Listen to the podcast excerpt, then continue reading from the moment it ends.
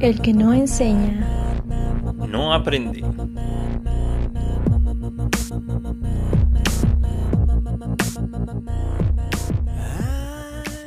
Ánimo y muchas gracias por programas así. Espero que sigas adelante con tus emisiones. Gracias.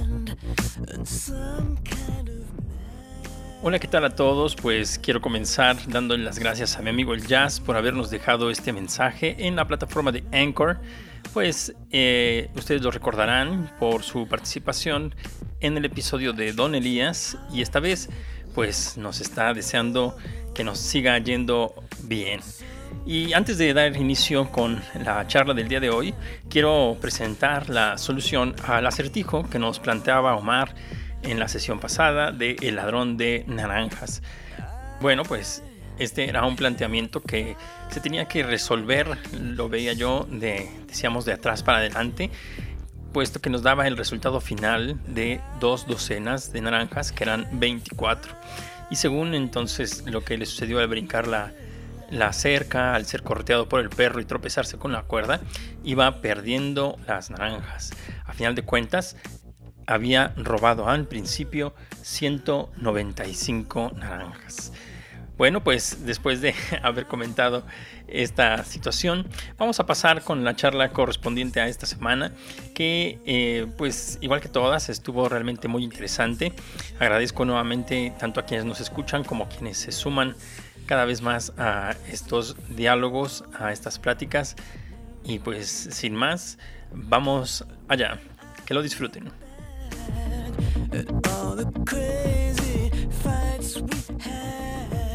Buenas tardes, me da mucho gusto poder darle la bienvenida a todos ustedes. Gracias por aceptar la invitación a participar en este programa de El que no enseña no aprende, en donde estaremos hablando acerca de pues qué pasa con los chicos de quinto y sexto grado de primaria. Pues eh, voy a proceder a presentarlos para que podamos tener una conversación con mucha familiaridad en un ambiente de confianza.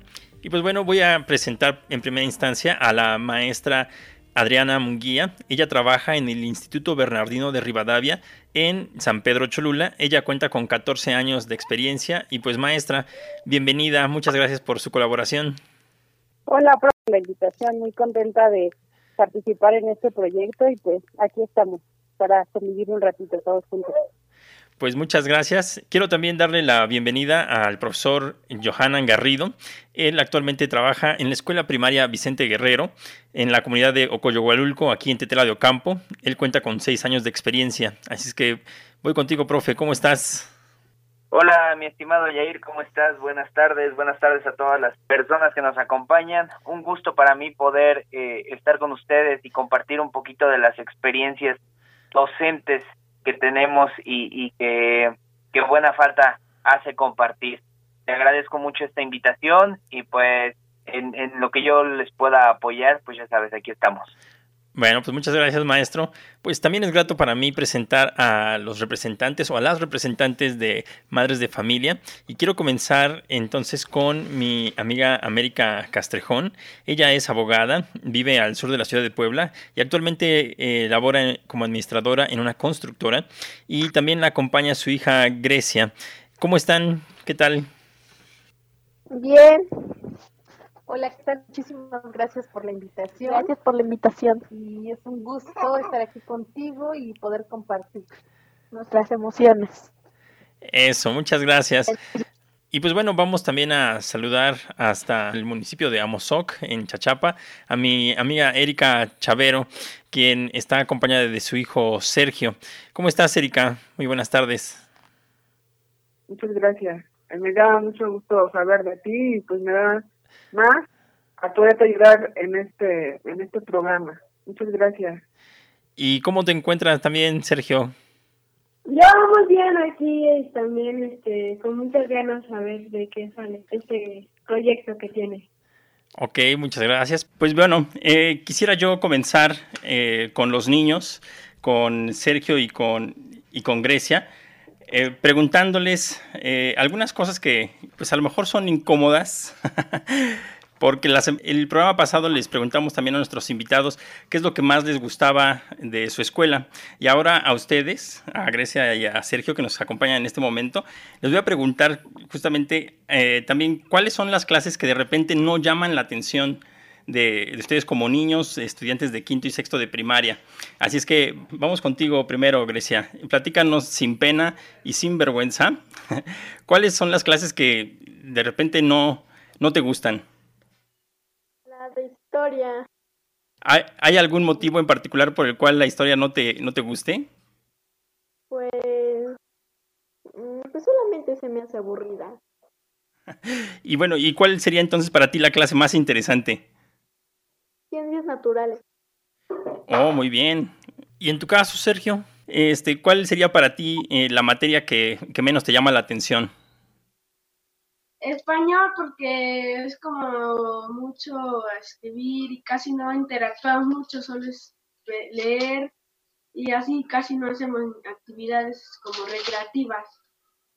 Y por otra parte, entonces, ¿cuál es la clase que es más interesante para ti? Historia. Ándale, a ver, platícale a Grecia justamente qué es lo interesante de la historia para que se anime con esa materia. No sé, puede ser conocer un poquito más sobre lo que aprendieron los antepasados. Me gusta mucho también lo que todo lo que es como historia. Eso, muy bien. Pues ojalá que este, esto que acabas de compartir ayude a niños como, como Grecia que eh, pues todavía no le encuentran el chiste a algunas, algunas materias. Déjame decirte por otra parte que yo soy eh, maestro de lo que vendría siendo eh, para ustedes el español, nosotros ya le llamamos lenguaje y comunicación. Yo estoy dando clases en un bachiller y espero que con el tiempo le vayas agarrando gusto, porque sí es muy interesante. Y bueno, eh, después de haber escuchado esta parte de, lo que les gusta a los, a los niños o, lo que no les llama la atención, ustedes como papás, eh, o en este caso mamás, perdón, Erika y América, ¿qué ha sido la parte difícil de tener a sus hijos ahorita en casa? Y por lo tanto, eh, ¿a quién le urge ya que, que abran las escuelas? ¿A, los, ¿A los papás, a los niños, a las propias escuelas? Vamos primero contigo, Erika, para que me des tu opinión al respecto. Bueno, yo la verdad creo que a los dos, ¿no? Porque tanto a mí dejé de hacer cosas porque estoy aquí, de hecho, en la casa con mis dos hijos, estar al pendiente de las clases virtuales. Y tanto para ellos también que luego les da como ansiedad de no poder salir, estar encerrados, no poder interactuar con sus compañeros, jugar en el recreo, o sea, se sienten encerrados. La verdad sí ha sido difícil para los dos, para ambos. Entonces yo creo que es muy importante que ya que pudieran abrir ya las escuelas para, para poder pues volver a nuestra vida normal, porque si a mí me ha afectado tanto, a veces me dan ataques de ansiedad, así me ha afectado mucho el encierro, la verdad. Y desde tu perspectiva, eh, América, ¿cómo, ¿cómo ha sido precisamente esta experiencia y también cómo consideras en este sentido que ya hay impaciencia quizás o pues también interés porque se abran las escuelas. ¿A quién, a quién le urge más? Pues mira, yo creo que tengo una manera bien, este, particular, ¿no? Porque yo siempre he dicho que, que a mí me gusta mucho tener a mis hijos. Y me atreví a decir hace no mucho que, que estaría mejor que así siguiera siempre, ¿no? Clases así, no, no hay ninguna necesidad de que pongan, pero también hace como cuatro meses yo también trabajaba para una empresa, una empresa que tenía que ver con el ámbito financiero. Entonces, parte de los clientes que pues dejaron de, tener, de tener una puntualidad en cuanto a, a pagos, era precisamente porque nos exponían que ellos se mantenían precisamente de las escuelas. ¿no? Porque ahí se movía la economía, que eran los que estaban en la cooperativa, que eran los que tenían puestos afuera, incluso el transporte, que eran negocios de, personas que manejan transporte. Y digo, este, yo creo que, hay personas que a lo mejor de manera profesional, económica, sí les urge, pero de manera muy particular para mí, este, a mí no me urge. A mí me, me gusta tener a mis hijos en casa, obviamente porque yo ahorita tengo la posibilidad, porque ahorita la pandemia sí ha sido un tema bien delicado, pero a mí lo único que me hizo fue como apresurar esa decisión que yo ya tenía de, pues de salirme de, trabajar en, un, en una empresa donde yo tenía un horario que respetar. Pero pues ahora que estoy en mi casa, créeme que yo estoy muy, estoy contenta, yo tengo tres hijos y para mí es porque tengo como de todos los lados, ¿no? Porque tengo un hijo en sexto, Grecia, y tengo una bebé de un año, entonces, pues ahorita estoy en casa y estoy pues, disfrutándolo. La verdad es que eh, siempre he tenido, ay, perdón que me estoy extendiendo, ¿no? Pero digo, siempre, siempre a ellos les he dicho que hay que disfrutar el momento, las cosas no son para siempre, ¿no? Y desde que puedes a lo mejor tomar ahorita la clase con una pijama, el día de mañana te vas a tener que ir y vamos a disfrutar lo que estamos.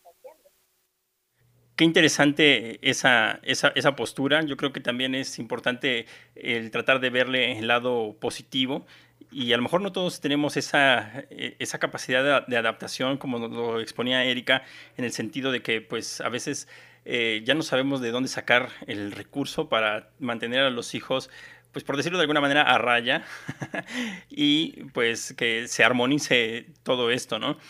Y pues bueno, les preguntaba yo justamente esto tanto a los chicos como a, los papás para llegar a, algunas conclusiones como estas de que por qué no les gustan justamente esas clases a, los niños. Ya decía eh, Grecia no le gusta la historia o en caso de Sergio no le gusta el español puede ser porque ahorita la dinámica que están llevando a las casas, en las casas no, este, pues no están siendo bien acompañados por sus papás, o porque desde los antecedentes en las aulas los maestros no se ponían eh, pues las pilas y no lograban eh, incentivarlos para, eh, pues para aprender. Entonces es por eso que quiero plantearles ahora a los docentes esta idea. ¿Los maestros se equivocan? Y si es así, pues, ¿qué, ¿qué, se hace ante las equivocaciones que, que, se, que se cometen? Voy primero contigo, este, maestra Adriana, a ver cómo nos puedes exponer esto desde tu perspectiva. Gracias, gracias, Jair. Sí, sí, efectivamente los maestros nos equivocamos, digo, todos somos seres humanos, nos equivocamos al hablar, al escribir, al expresarnos, y más con esta nueva modalidad creo que llegamos a cometer aún más errores y evidentes, ¿no? Eh, digo, lo que nos hace a lo mejor diferentes es que somos docentes y tenemos como que a, los mayores observadores que son nuestros estudiantes y ahora papás, porque como lo dice América, los papás están ahí cerca y nos están escuchando. Antes estábamos en una aula y éramos solo nosotros y ellos. Pero ahora los papás, a lo mejor tú solo ves al estudiante, pero el papá está atrás y te está escuchando y están más. Entonces, digo, tenemos unos observadores que son los estudiantes, los papás, y pues ahí es donde debemos marcar la diferencia con la actitud que tomamos ante los comentarios. Por ejemplo, yo me he equivocado al escribir el tema, me comí una palabra o un acento y los alumnos, mis, mis, mis, ya te equivocaste. Y digo, ahí marco la, la diferencia, no en la actitud, en la que me volteo y les digo, oh, sí es cierto, a lo mejor una sonrisa y les digo, ya ven, hasta las maestras nos equivocamos, pero aprendemos de ustedes. Y ellos, ellos se sienten también motivados porque yo insisto que retroalimentamos este aprendizaje con ellos. Y pues es básico ahora en la actualidad, pues este, este eh, retroaprendizaje para el proceso de enseñanza. Y sí, sí nos equivocamos, definitivamente sí, pero pues la manera o la actitud en la que tomamos los errores ante los alumnos, ante los papás, es, es nuestro, nuestro punto. Yo digo que es la actitud y pues sí, todos tenemos errores. Ok, y desde tu perspectiva, este profe Johanan, ¿qué, qué es lo que debe hacer un, un, docente cuando se da cuenta que se, que se equivoca? Mira, yo creo que, como decía este, mi compañera maestra, y, tiene mucha razón, los docentes pues no dejamos de ser seres humanos, sí tenemos una preparación previa, obviamente, que nos, no, pedagógicamente hablando, que nos da ese plus, sin embargo, hay ocasiones en las que sí llegamos a cometer algún error. Eh, y como, pues como lo hemos dicho siempre, la, y como lo dijo la compañera hace un momento, la, la actitud es muy importante, el saber reconocer que te equivocaste. A veces son errores eh, muy pequeños o muy puntuales los que, llega, los que llegamos a tener. Eh, hace un momento que le preguntabas a los chicos acerca de las asignaturas que más les gustaban a ellos, eh, pues si te diste cuenta, los dos dan asignaturas completamente diferentes, por gustos, este, tanto lo que es ciencias naturales, me parece, e historia, este, son, son asignaturas eh, un poco diferentes. También yo siento que ahí tiene mucho que ver la manera en la que el maestro explica esas asignaturas y sobre todo el gusto que tiene por ellas. Eh, en mi caso particular, yo tengo un gusto eh, muy, muy marcado por la historia. Me gusta mucho historia, me gusta mucho este, matemáticas. Sin embargo, español es una materia que sinceramente no me agrada y donde suelo cometer errores. Errores puntuales en cuanto a la ortografía. Sí se me han ido por ahí uno que otro acento, se me ha por ahí una que otra, este, una que otra coma, uno que otro punto. Sin embargo, pues también está en nosotros, ¿no? El, saber eh, de qué lado estamos cojeando más. Si yo sé que tengo errores puntuales en, en esos temas, pues está en nosotros tomarlo de la manera eh, positiva de decir, bueno, soy humano, me puedo equivocar, pero también no quedarnos con esa idea y prepararnos para que a la siguiente no volvamos a cometer este error, porque los niños, los niños son muy fijados, ¿eh? ellos observan absolutamente todo. Eh, nosotros somos un ejemplo para ellos, al igual que sus padres, y el que tú cometas un error, por ejemplo, ortográfico, pues para ellos es, ah, pues si mi maestro se equivoca, ¿por qué yo no? Entonces, de estos este, bajones de disciplina, ¿no? Que debemos de, manejar. Siempre lo he dicho, este, el maestro es, es el, el ejemplo a seguir dentro del aula. Yo creo que los niños tienen un modelo en específico eh, de lo que es ser educado. Y, y, si te das cuenta, eh, también nosotros como docentes hemos perdido un poco de respeto en las escuelas por esto, por estos errores que no corregimos, perdón, que no se les hacen las correcciones adecuadas y, y este, y se pierde ese respeto. Eh, pues a lo que yo escuchaba hace un momento, eh, las personas que nos acompañan, mi compañera maestra y los padres de familia y los chicos que nos están acompañando, eh, son de contextos totalmente diferentes al contexto donde yo me desarrollo como docente. Yo estoy en una comunidad donde soy eh, maestro este, multigrado, atiendo tres grados, desde cuarto a sexto. Eh, es un grupo pequeño de 15 niños. Sin embargo, eh, en las comunidades están muy marcadas todavía costumbres que pues en la ciudad o en otras zonas más urbanas, pues ya no. ¿sí? el, hecho de, vivir en una comunidad es muy diferente. Allá a los niños sí se les habla muy golpeado, no en el caso de los maestros, sino en el, caso de los padres de familia. Allá todavía hay ese arraigo a ciertas costumbres de, decir, maestro, si mi hijo no le hace caso, eh, con el perdón de la palabra, púngeselo.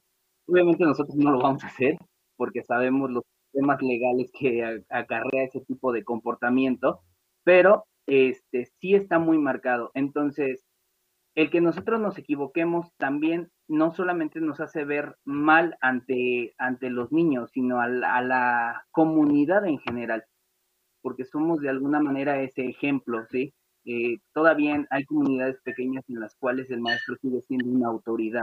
Incluso hay padres de familia pues que no saben leer, no saben escribir y piden el apoyo al maestro para diferentes cuestiones administrativas en las que ellos están inmersos. Entonces, eh, en resumen, pues tenemos el derecho de equivocarnos, pero también tenemos la obligación de corregir esas, esas equivocaciones, ¿no? Pues sí, miren, una de las razones por las cuales eh, les hice estos planteamientos es porque, pues en los programas pasados hemos venido haciendo este recorrido kinder, primero, segundo de primaria, tercero y cuarto, y ahora con ustedes, pues quiero reflejar justo lo que también decías, Johanan. Eh, los niños ya son cada vez más, eh, ah, son más atentos, son más conscientes de lo que hacemos los adultos o las personas que nos encontramos a su alrededor. Y precisamente con base en los ejemplos que les damos tanto padres como maestros, pues van teniendo una influencia en su modo de ver todo aquello que les rodea, ¿no? Y justamente entonces esto me hace ir nuevamente a preguntarle a Sergio y a Grecia. Eh, que además de lo que les enseñan en la escuela, ¿qué otras cosas creen ustedes como niños que deben aprender o que deben saber? Así es que, a ver, Grecia, eh, quiero escucharte. Además de lo que aprendes en la escuela, ¿qué otras cosas te gustaría saber? Em, tiene que tener un niño disciplina en su persona que, y en sus cosas. También debería medirse en sus emociones y tener iniciativa. Que alguien no te, no te tiene que decir que te sino tú mismo tienes que Tocaste un punto muy importante que también hemos abordado en programas anteriores, que es la cuestión de la disciplina y que más adelante pues también voy a ir con eso con sus, con sus papás y yo creo que lo que me llama la atención de tu comentario es el saber que eres consciente de la responsabilidad sobre tu propia persona y pues quieres ser autosuficiente y en ese sentido es un, es un gusto que, que ya lo sepas, que, que, de alguna manera a pesar de ser un, una niña, pues tienes estas, eh, estas responsabilidades, este compromiso contigo misma para valerte pues sin la ayuda o, la dependencia de alguien más, ¿verdad? Y en tu caso, Sergio, ¿qué es lo que debería de saber o aprender un niño además de las cosas que ve en la escuela? Mm, valores que por este tiempo se están perdiendo, muchos valores, el respeto hacia los maestros, los padres, muy interesante de la misma manera. Quiero platicarles, teníamos para el día de hoy también otro invitado que iba a ser eh, el representante eh, masculino de los padres de familia, mi amigo Andrés Rosales, lamentablemente por cuestiones también de, de trabajo no nos puede acompañar ahorita en esta conexión, pero él tiene un hijo que se llama Leonardo, va en quinto grado, y previamente Leonardo me hizo el comentario de lo que a él le gustaría aprender fuera de la escuela es gimnasia. Y también me llama mucho la, atención, precisamente, que vuelva a haber esta diversidad de intereses de parte de los, de parte de los niños. No hay algo único, no hay este, cuestiones eh, exclusivas que quieran o se interesen los, los chicos, sino que van buscando pues a lo mejor también por lo que decíamos, dependiendo de su contexto, qué es lo que quieren eh, aprender. Y ojalá que las respuestas que me dan tanto Grecia como Sergio, pues en este sentido sean, sean auténticas, que les nazca justamente de, de lo más profundo de su corazón, el decir quiero ser una persona responsable, quiero ser una persona también con valores, para que esto se refleje más adelante, ya siendo ciudadanos, pues eso, como personas también comprometidas con, con su entorno. Por eso es que, eh, bueno, a lo mejor había yo eh, visualizado, insisto, una variedad de respuestas de parte de los chicos, pero voy a centrarlo en una de las cuestiones que han provocado polémica en la sociedad en los últimos meses. No sé si ustedes como padres de familia, América, Erika también, hayan escuchado algunas discusiones en torno a una propuesta que se llama PIN parental. En este sentido, el PIN parental implica eh, como una autorización de parte de los padres y madres de familia para que en sus escuelas se les pueda enseñar o no sobre educación sexual a los chicos. Los padres que defienden el PIN parental pues tienen la idea de que eso no se debe de ver en la escuela, sino que es una responsabilidad de los padres de familia. Y entonces por eso pudo haber sido una de las respuestas que mm, dieran los, los chicos dentro de su mundo de intereses. No sé si ustedes consideren que están en edad ya de aprender sobre estos temas. Así es que mm, voy primero contigo, América, en este sentido te lo planteo. La educación sexual en las escuelas, ¿estás a favor o en contra? Pues mira, yo estoy a favor, como estoy a favor de que los niños tengan acceso a, a diversas cosas, claro, conforme a su edad, porque yo creo que es la mejor forma de, claro, uno estar atrás de ellos, ¿no? Ellos siempre van a tener esa información o acceso a la información, pero ya depende de nosotros eh, ponérselas bien en claro o dependiendo del punto de vista que nosotros queramos que, lo vean, ¿no? De manera natural y sí, ¿no? sobre todo como ahorita yo lo estoy pasando. Si me dices soy un niño de dos, tres años, como que ya me más las respuestas, pero ahorita con mis hijos entrando ya en esta edad de 12, 10 años, 11, pues yo creo que nos vamos enfrentando lo que, a lo que todos los papás nos enfrentamos, ¿no? Como a lo nuevo. adolescencia, eh, ahorita yo también estoy así como que, híjole, eh, cosas más naturales, eh, con morbo, es como tenerlos en una línea a ellos, pero, pero en concreto a mí me gusta que mis hijos tengan acceso a, toda la información que deban tener con formación. Y en tu caso, Erika, ¿cómo lo, cómo lo aprecias? Yo también estoy a favor, porque yo creo que en este tiempo donde tienen a la mano el internet, las redes sociales, los amiguitos que a veces son más despiertos, los, los Yo creo que tanto en la escuela como en la casa debe de haber una e-, educación para que ellos sepan tanto de las enfermedades de transmisión sexual, eh, las consecuencias de un embarazo, eh, y también sentimientos mezclados, no solamente es, ay, este, de transmisión sexual, sino también mezclar, hay, hay sentimientos, hay conocer tu cuerpo, experimentarte con, con precaución y con, más que nada, con conciencia de lo que puede ocurrir en esa edad tan temprana. Yo estoy a favor, muy a favor. Mi hijo es muy tranquilo, o sea, él es muy eh, demasiado tranquilo para su edad. Pero sí, por lo que veo, hay mucha gente que en su edad que ya ven cosas, entonces me gustaría que él se informarán para que sepa diferenciar. Es importante. Tal vez este planteamiento, eh, pues quizás fue muy atrevido de mi parte, pero insisto, es una cuestión que se ha venido desatando eh, pues en la discusión pública, eh, ha habido muchas noticias al respecto, pero puede ser que haya otros intereses de los niños que ustedes como maestros, maestra Adriana y también profe Johanan, que se hayan dado cuenta que, que tienen precisamente por su edad. maestra Adriana, entonces me atrevo a preguntarle, desde su experiencia docente, ¿Qué tipo de controversias también son comunes en los niños de quinto y sexto grado? Gracias, gracias, profe. Pues sí, efectivamente, como, como lo mencionó Sergio, los valores se han perdido y hasta una simple burla, si no sé, si se escuchó que activó el micrófono y se escuchó ahí una mala palabra o algo, se burlan. Y uno de los temas en que causa mayor controversia es este, es este porque empiezan a ver la pubertad, la menstruación, y como maestro sí te causa un poco de incomodidad. Créeme que yo he tenido grados menores, pero en quinto sí me costó un poquito trabajo y más virtualmente, ¿no? En el salón ves sus caritas y tienes como, no sé, mayores herramientas para, para abordarlo. Pero virtualmente, insisto, los papás están no puedes decirle, oigan chicos, guarden silencio, no se burlen, no sé, el papá lo puede malinterpretar. Y sí es un tema delicado, pero intento eh, pues darlo la mejor manera posible, un mapa conceptual muy, muy básico y pues que lo vean de la manera más normal posible. Y sabes qué, que las redes sociales, las noticias, series que ya pueden encontrar en cualquier plataforma afectan este es un tema que sí causa mayor controversia.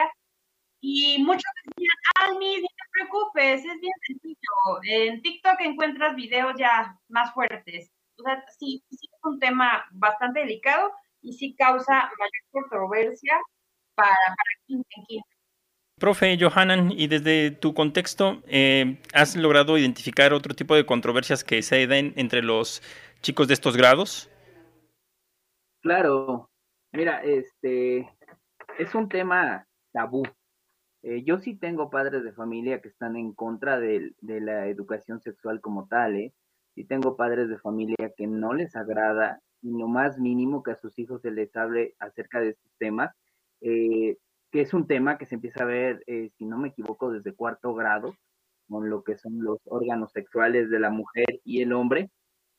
ahí la tarea de los maestros pues siempre es el tratar de ver de la manera más seria o tratar de explicar estos temas de la manera más seria, no verlos morbo, obviamente, eh, llamar, llamar este, a las partes del cuerpo como tienen su nombre, no ponerles este, una forma ni de otra manera, porque en casa, desafortunadamente en casa o con los amigos o, en diferentes este, situaciones, los niños aprenden aprenden y, le llaman de otra forma este, pues en este caso a los órganos sexuales de tanto del hombre como de mujer. Y esto dificulta, nos dificulta bastante a nosotros como maestros el poder enseñar de una manera seria esta clase de temas.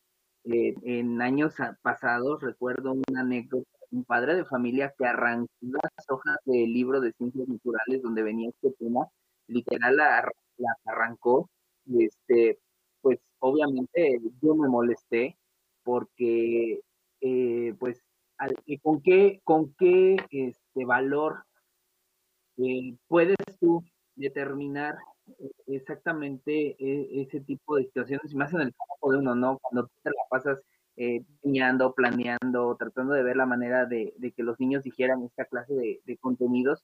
Y sí hubo, tuvimos esa situación, tuvimos incluso un, conato ahí de bronca con el papá, que, literal fue, fue de esa manera en la que expresó su enojo por este tipo de temas.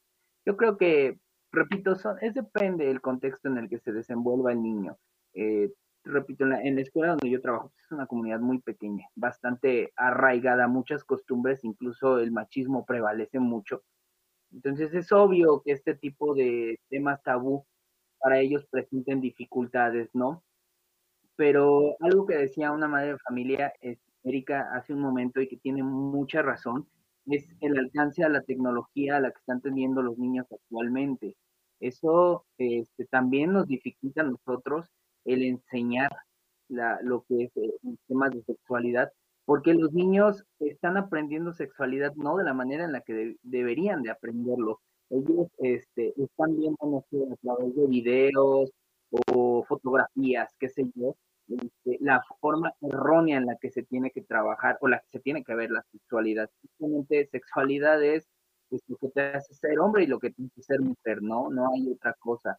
Y, desafortunadamente eh, este tipo de acceso a, tecnología lo que provoca es que los niños se desorienten y lejos de pues de, facilitar el trabajo nos lo dificulta mucho a nosotros eh, como otra experiencia pues yo también tengo hijos tengo un hijo de 12 años él, él eh, entonces hace unos meses tuvimos un, un problema relacionado a esto a, a lo que él estaba viendo en internet entonces tuve que hablar con él, que decirle eh, realmente qué era lo que estaba viendo, de lo que era más que nada este, y cómo lo podía él interpretar, ¿no?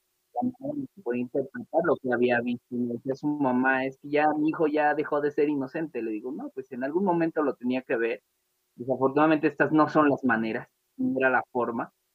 Pero es, es este problema, ¿no? De las, de las pues, redes sociales, de lo que ellos tienen acceso en, en, el Internet, lo que dificulta tanto a padres de familia como a nosotros como maestros la enseñanza de lo que es la sexualidad. Yo estoy completamente de acuerdo que se les tiene que enseñar, ¿eh? pero de una forma en la que, de acuerdo a su edad, y en la que ellos la puedan ir, puedan ir digiriendo este tipo de temas de una manera gradual y parcial, ¿no? Déjame justo eh, intervenir en esta parte porque creo que mencionaste algo que venía junto con, eh, con la pregunta eh, desde el, que les envié la guía y pues aprovechando que tienen la palabra los maestros ahorita, desde su perspectiva, ¿ustedes creen que esta con, estas controversias que se dan, tanto a lo mejor, decía la maestra Adriana, por el bullying que se hacen o, o las, las burlas, ¿no? Y eh, específicamente estas cuestiones de la sexualidad, se deben a que los alumnos están dejando atrás su, su niñez?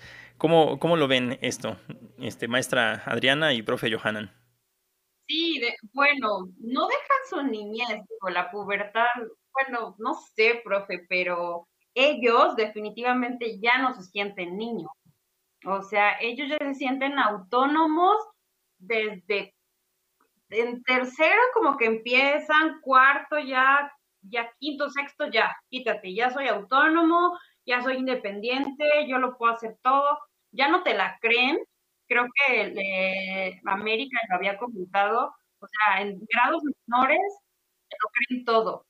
Sí, tú como maestra das la clase, ah, sí, mis, y, sí, sí, pero en quinto ya me he topado con...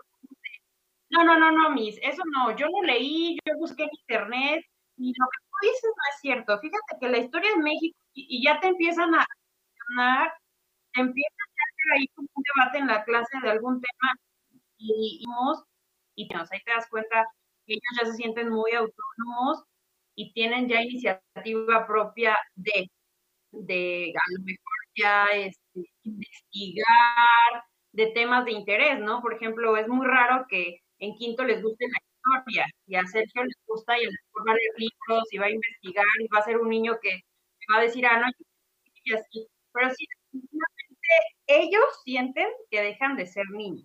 a lo mejor las mamás a decir, no, pues para mí sigue siendo mi niño. Pero sí, Hasta los 30, ¿verdad? De hecho, pero bueno, yo siento eso desde mi perspectiva. Muy bien, maestra. ¿Y tú, profe Johanan, cómo lo, cómo lo ves? Pues no, en realidad no dejan de ser niños. Sin embargo, este, repito, el acceso a todas estas tecnologías y redes sociales y demás, pues sí hace que de alguna manera vayan un poquito adelantados a su tiempo, ¿no? Eh, cuando yo inicié, trabajé en, una escuela de aquí del centro y pues ya había niñas de quinto grado que ya andaban con el novio y ya salían de la mano. Entonces, eh, sí son eh, situaciones un poco complicadas porque, no sé, si nos ponemos a lo mejor en el tiempo en el que nosotros estábamos en la escuela, en esos grados, en quinto y en sexto, no, no, no era igual, ¿verdad? O sea, yo creo que estábamos de alguna manera un poco más inocentes. Entonces, pues eh, es muy complicado, es muy complicado. Las, los tiempos cambian, eso es más que obvio, los tiempos cambian y todos lo sabemos, pero sí hay una, eh, un proceso acelerado de lo que es la, la pubertad. Anteriormente yo creo que se manifestaba a los 13 años con mayor fuerza y ahorita eh, la pubertad no les llega física primero, sino que está llegando de manera mental y a partir de los 10 años ya se me están, ya están este, adquiriendo este tipo de, pues, este, a llamar eh, experiencias que yo creo que no deberían de vivir hasta pues, unos años más adelante, ¿no? Unos 12, 13 años, quizá 14. Y bueno, pues esto me lleva nuevamente a preguntarles a los padres de familia, conforme han escuchado los planteamientos de los, de los docentes, pues cómo es la autonomía y la disciplina que esperan que tenga su hijo, pues ya en los próximos años que van a terminar la, la primaria. Eh, quisiera yo escuchar primero tu intervención, Erika, dado que Sergio ya está en sexto. Entonces, ¿cómo esperas que él esté en estos aspectos tanto de autonomía como de disciplina? Pues, bueno, en mi caso, Sergio siempre ha sido desde el kinder muy respetuoso, muy tranquilo, nunca he tenido problemas con él, hasta la fecha nunca me han dado una mala caja en la escuela. Entonces yo espero que siga así con ese respeto, con esa disciplina, con ese entusiasmo por estudiar, por echarle ganas a la escuela, por tener eh, sus metas bien, bien fijas de lo que quiere, a lo que quiere lograr en la vida, porque ya la secundaria ya es un paso muy diferente a la primaria, o sea, cambia totalmente todo. Entonces yo espero eh, que siga así, porque muchas veces el cambio afecta, afecta emocionalmente, espero que mi hijo no le afecte y siga siendo un niño este, trabajador, cumplido, este, que no tengo que estar ahí insistiendo que haga las tareas. Él siempre ha sido muy disciplinado, entonces espero que siga con esa disciplina que tenido desde el. En mi caso, ¿no? En mi caso de Sergio. Claro, pues yo creo que tienes razón en ese sentido, que si ya ha tenido este comportamiento en los años anteriores, pues se, reafirme, se consolide en, un futuro.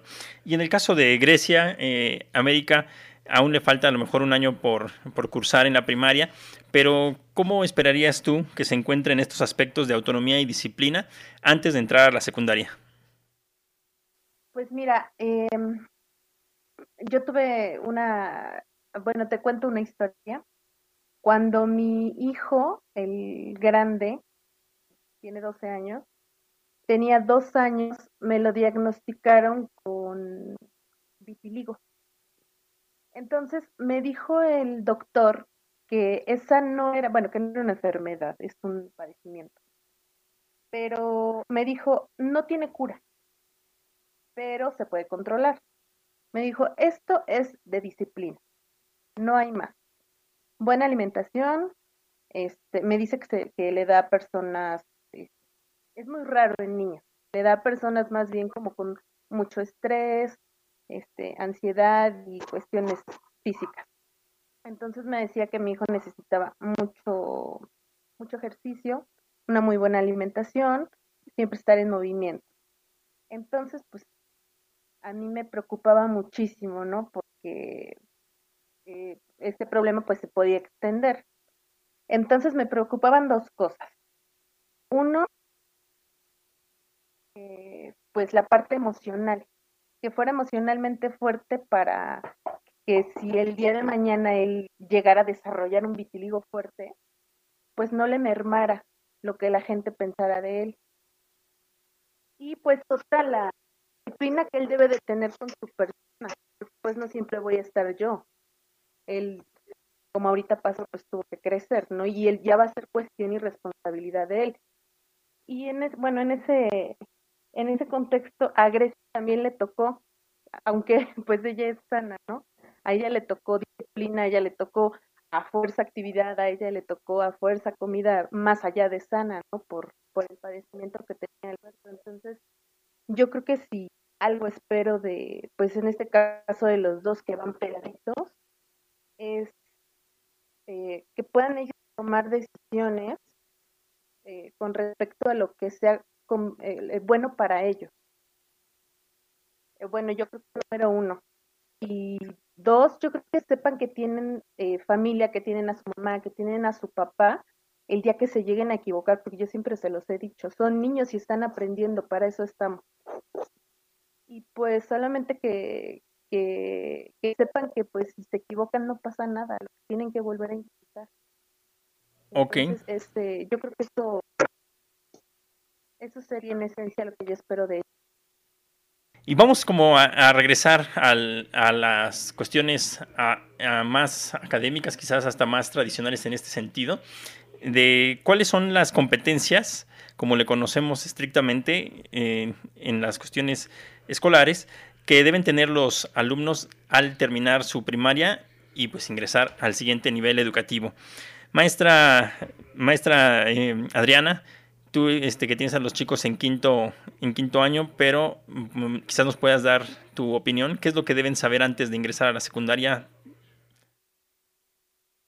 Gracias. Eh, yo considero, bueno, como competencias conocemos varias, como tú ya lo mencionas, el plan y programas nos mencionan varias. Yo siento que las más importantes, a mi punto de vista, puede ser la competencia lingüística. Ellos ya tendrían que saber exponer sin leer, porque les pides exposición y ponen el, papel y lo leen. O me he percatado que en la clase virtual hay alguien del otro lado y se ve claramente que están leyendo la exposición. Yo digo que es una competencia lingüística, que ya pudieran ellos, obviamente, llevar su exposición. Me encantaría eso y yo trabajo mucho en eso para poder lograrlo. Eh, competencias lectoras. Desafortunadamente, insisto otra vez, las redes sociales, todo lo que eh, con lo que ellos cuentan, han dejado la lectura, este, han dejado de leer, eh, la fluidez lectora, la velocidad lectora, eso también es súper, súper primordial para secundaria. Eh, la competencia lógico-matemática, problemas básicos de la vida diaria, no sé, yo les digo, jueguen con sus papás a la tienda o vayan con ellos al supermercado, involúcrense más en esas operaciones básicas y concretas. Y también otra que considero muy importante es la competencia social ciudadana, incluyendo valores. Se han perdido los valores y creo que los valores es la base de todo, el respeto, la honestidad y te puedo mencionar sin fin de valores. Pero para mi punto de vista yo considero que esos son como que las competencias primordiales. A lo mejor se me está yendo alguna otra, pero me va a ayudar mi compañero. Efectivamente, vamos a hacer este trabajo colaborativo. Y entonces, profe Johanan, ¿cómo, ¿cómo se espera que terminen los chicos su primaria en cuestiones de competencias para el ingreso al siguiente nivel? Coincido con mi compañera en cuanto a lo que es este lenguaje y comunicación. Importantísimo el saber leer. Este, yo creo que el, el saber leer y comprender, analizar, es lo más importante al término de primaria porque los temas que después ven en, a nivel secundaria y bueno, tú que estás en, nivel media superior, pues también sabes que que un, un, alumno que no comprende, pues es un alumno que no, que va a tener muchas dificultades en cuanto a, la, a las asignaturas. Entonces, la comprensión lectora es, es este, esencial.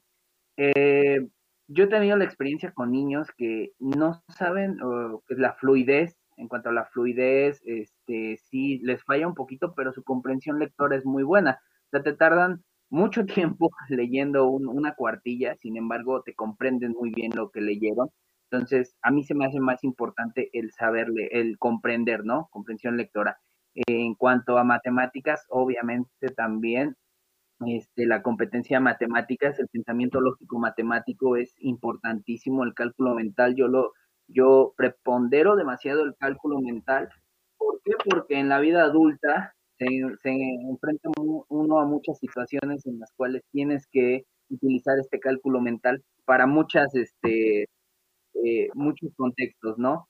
Y uno muy importante y que precisamente hoy fue el consejo técnico, fue el tema este, central y medular, pues es la educación este, socioemocional, ¿no? O emocional, y conocer tus emociones, el saberlas este, canalizar, porque nos estamos dando cuenta que no solamente los niños no reconocen sus emociones, ni las saben este, canalizar, ni identificar, sino también los padres de familia e incluso nosotros los maestros, este, tenemos esa deficiencia de no saber cómo lidiar ante diferentes situaciones y nuestras emociones pues nos traicionan, ¿no?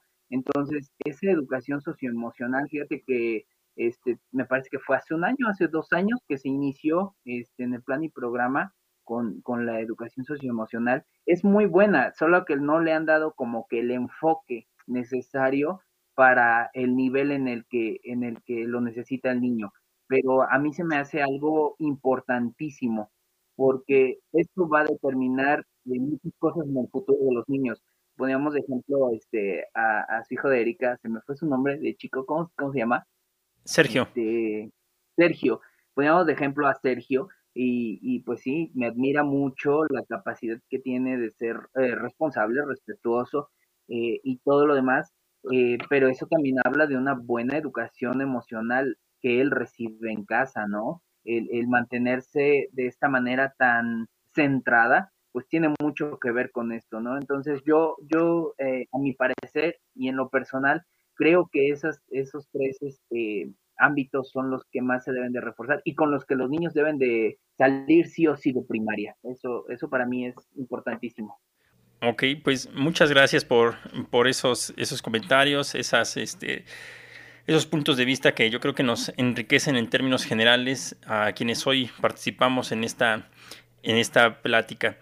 Pues vamos a ir haciendo una ronda final para, para las conclusiones, pero me gustaría eh, nuevamente invitar tanto a Grecia como a, como a Sergio en este, en ese sentido que nos digan eh, qué les pareció lo que escucharon de parte de sus papás y de parte de los maestros. Grecia, ¿estás todavía por ahí? Sí, aquí está. Grecia, te preguntaba si, este, ¿qué te pareció lo que escuchaste que dijeron tanto los, los docentes, la maestra, el profe y lo que dijeron también eh, tu mami y también Erika? Sí, muchas gracias por sus comentarios. Muy bien. ¿Y tú, Sergio? ¿Qué, qué, este, qué opinión te deja esta experiencia de, de la plática que tuvimos el día de hoy? Que me da muchas enseñanzas para seguir adelante en la secundaria y así pasar bien los momentos, de valorar también la escuela y seguir practicando, mm, ahí saberlo, practicar todo, mate, español, y eso sería todo y muchas gracias. No, pues gracias a ustedes. Y efectivamente hay muchas cosas que todavía podemos aprender y algo que no nos llame la atención ahorita, más adelante puede ser algo que nos, que nos apasione. Pues por tu parte, eh, Erika, ¿algún último comentario, algo que se nos esté pasando que quieras, que quieras decirnos? No, pues yo creo que estuvo claro y muchas gracias por la invitación, te agradezco. Me parece algo muy interesante participar en en esta charla entre padres y profesores para, para darnos una idea, ¿no? De lo que se viene en la, en la secundaria. Muchas gracias. reitero, muchas gracias a ti por el tiempo que le dedicaste a este, a este espacio. Perdón, América, regreso contigo también para el último comentario.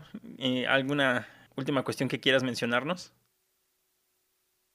No, muchas gracias, muchas gracias a los profesores por darnos también parte de su experiencia, porque eh, bien lo dicen, ahora que pues que estamos aquí también nosotros vemos parte de pues de lo que solo teníamos oportunidad de imaginarnos, ¿no?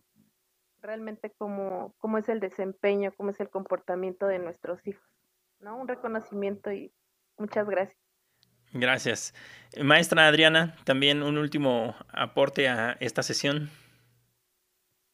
Gracias, gracias igual por la invitación. Estoy fascinada de participar eh, en este proyecto, en esta charla. Me encantó compartir y coincidir con, con, mi compañero y escuchar a las mamás. Realmente como maestra te llena muchísimo que, que escuches cómo es su experiencia y pues eh, a los alumnos, ¿no? A los alumnos los escucho diario y, reafirmo todo lo que ellos, ellos nos comentan, pero me agrada compartir ideas con colega y, escuchar a padres de familia. Gracias, profe, por la invitación. Gracias, maestra. Profe Johanan, también tu turno para una conclusión.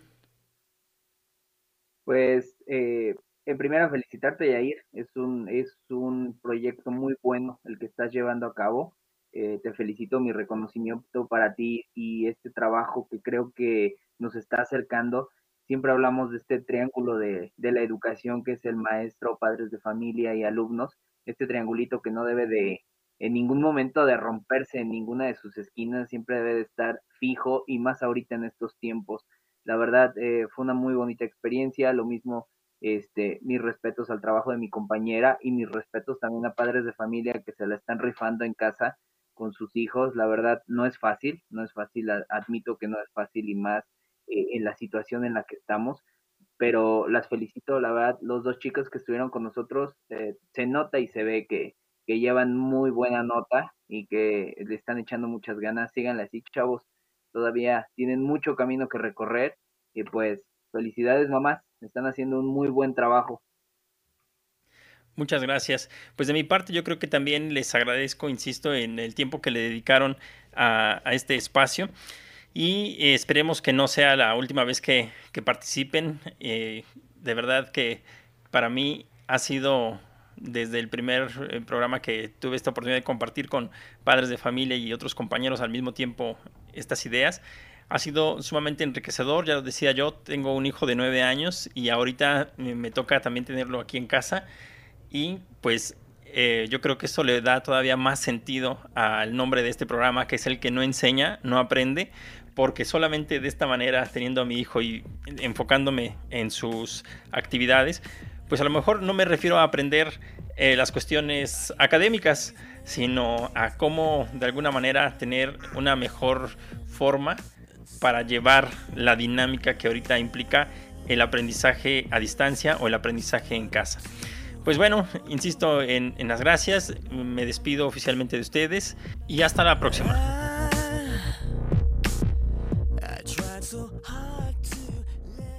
¿Cómo va a ser tu día hoy? De Mario Benedetti.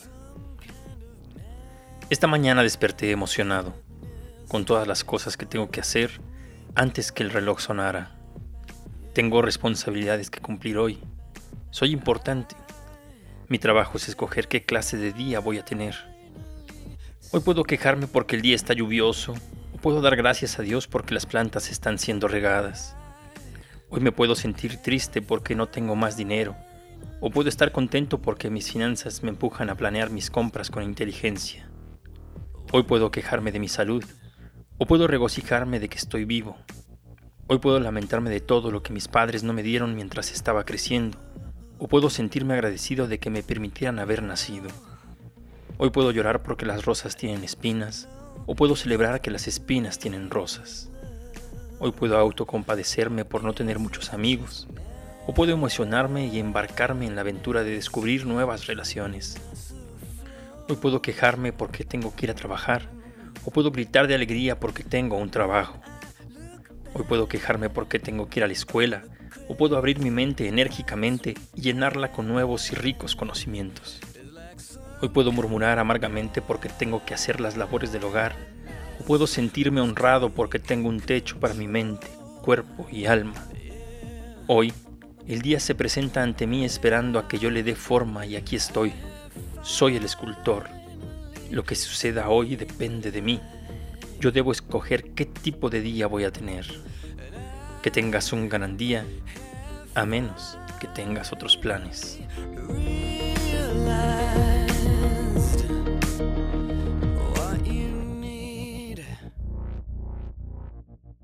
Es así como hemos llegado al término de nuestro recorrido por los diferentes grados de la educación primaria.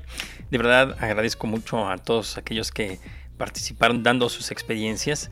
Eh, por mi parte yo también quiero comentar que tuve la oportunidad de trabajar en una primaria y fue específicamente dando clases de computación y fue una de las etapas también muy divertidas y desafiantes como experiencia laboral ya que como lo fuimos escuchando a lo largo de estos programas, los cambios que van teniendo los niños son de repente sorpresivos. A lo mejor es como cuando se mueve la aguja de los minutos o las horas en el reloj, porque aparentemente no observamos eh, cómo está caminando a diferencia de la aguja de los segundos, pero el tiempo avanza y cuando menos nos damos cuenta ya, ya tenemos... Eh, pues el tiempo avanzado y en este caso los niños eh, pues más desarrollados.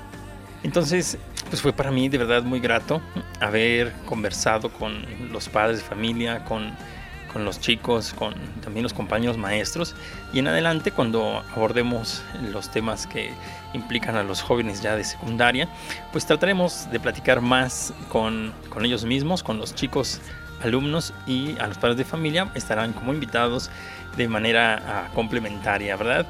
Pues hemos llegado a la conclusión de este programa. Eh, espero que sigan ustedes dejando sus mensajes en la plataforma de Anchor y también sus mensajes escritos en la red social de Facebook, donde generalmente publico también estos audios. Así que eh, espero que todos estén muy bien. Agradezco su atención y nos vemos en la siguiente emisión.